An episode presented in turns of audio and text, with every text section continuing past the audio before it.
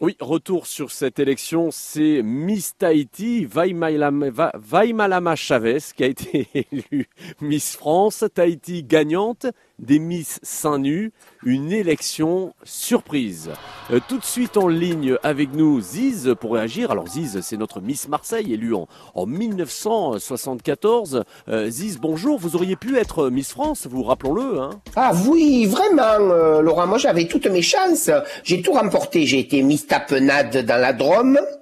J'ai été élu euh, Miss Boudin dans le Tarn. J'ai même été intronisée en douille de vire. Alors vous voyez, hein, de partout où je passais, vraiment, j'aurais pu. Jean-Pierre, euh, vous apportez chance hein, pour votre élection, Jean-Pierre Foucault à Marseille. Alors tout est basé, on le voit bien, sur, sur l'apparence, bien sûr. Vous en avez souffert, vous aussi, hein, de, de, de ce physique, Ziz? Ah ben vous savez, c'est normal, hein, c'est normal. D'ailleurs, cette petite vaille J'ai du mal aussi, j'ai du mal, oui.